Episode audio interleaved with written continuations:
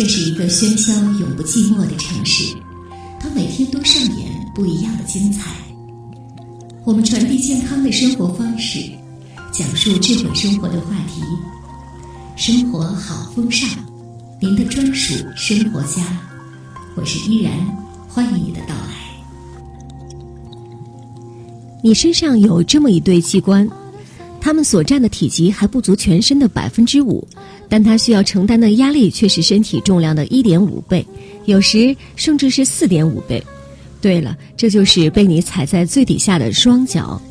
双脚每天支撑着整个身体的重量，但人们对它的呵护却还不如手，甚至不知道该如何保养它们。接下来，我们请大家花上几分钟的时间，来听一听双脚和你倾诉的喜怒哀乐。你每迈出一步，我的二十六块骨头、六十六个关节和超过一百块肌肉、筋腱和韧带都要动员起来。这对我来说真是一项压力很大的任务，特别是想到至少五十年、七点五万英里的行走，我觉得我有资格多获得一些劳动和保护了。某些时候，你会给我增加额外的负担，比如因为疏于锻炼，你最近体重增加了一公斤。这马上会给你的大腿、膝盖和踝关节增加八倍的负担，而加在我身上的则不止八倍。随着年龄的增长，我的脚掌和脚趾下的脂肪区会逐渐变薄。如果你的体重超标，还会加速这一过程。所以我非常需要有一副柔软的鞋垫来帮助减震。你曾经每天穿着高跟儿和尖头的皮鞋上班，让我觉得备受挤压。脚趾的骨头和神经几乎承受不住，后来你聪明地放弃了尖头瘦鞋，这才让脚趾的红肿逐渐消退。经过几次的试验和错误的选择，我们终于发现了合适的鞋，没有让脚趾受更多的罪。但是今天，虽然鞋跟低，而且垫了一双好的鞋垫，鞋尖呢还是太窄，让我觉得隐隐作痛。而昨天那双平跟鞋虽然宽敞，鞋底却太薄太硬。硌得我生疼，很容易在走路的时候导致我的骨头和关节受伤。希望你能够再给我买一副合适的鞋垫来搭配这双鞋穿，才会让我觉得更舒服。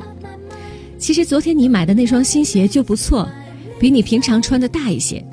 最近十年你怀孕两次，导致我的韧带松弛，常年的负重也使得我的肌腱劳损。现在的我变得比以前大了一些。所以呢，买鞋的时候啊，要选大一号。周末了，你穿上你最喜欢的人字拖，准备去逛逛街。但是呢，这双便宜的塑料拖鞋可不是为马拉松式的逛街准备的。我那可怜的脚趾拼命地夹起来走路，以免拖鞋飞出去。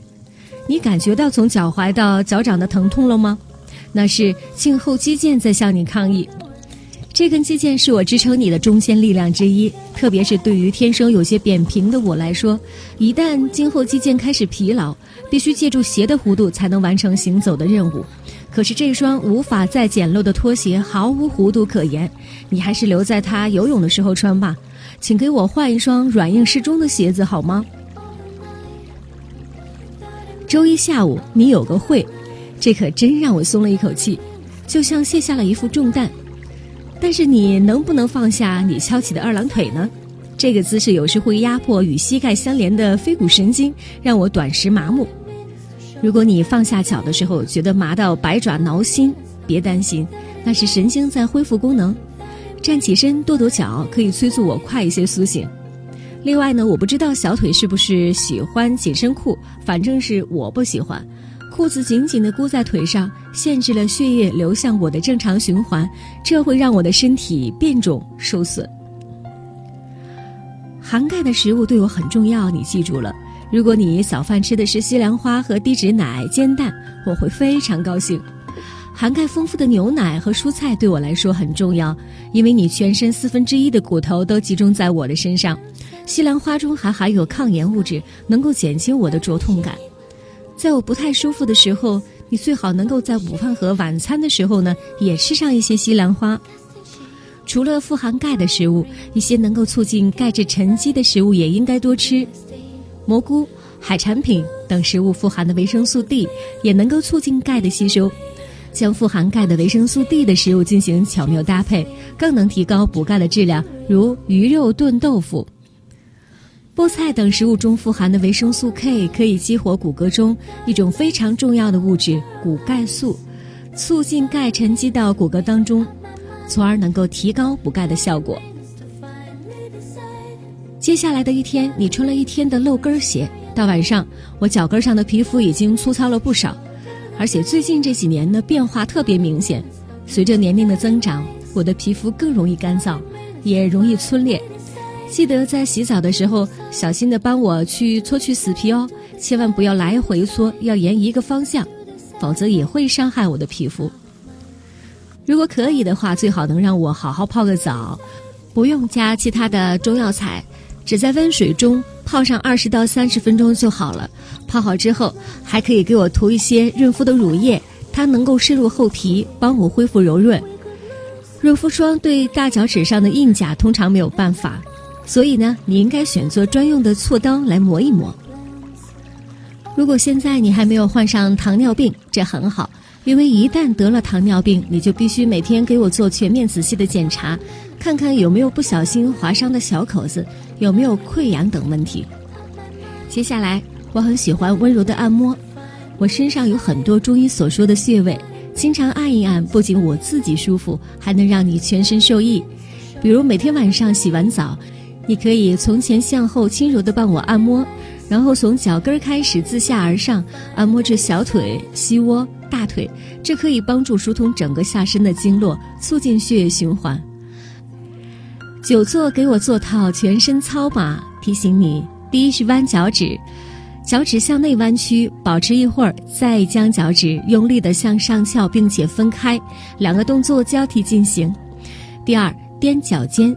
双手放在大腿上，踮起脚尖，使膝盖高于大腿的平面，保持几秒钟，可以有效的缩小腿的肌肉，还可以抖抖腿，也能够有效的促进小腿血液循环。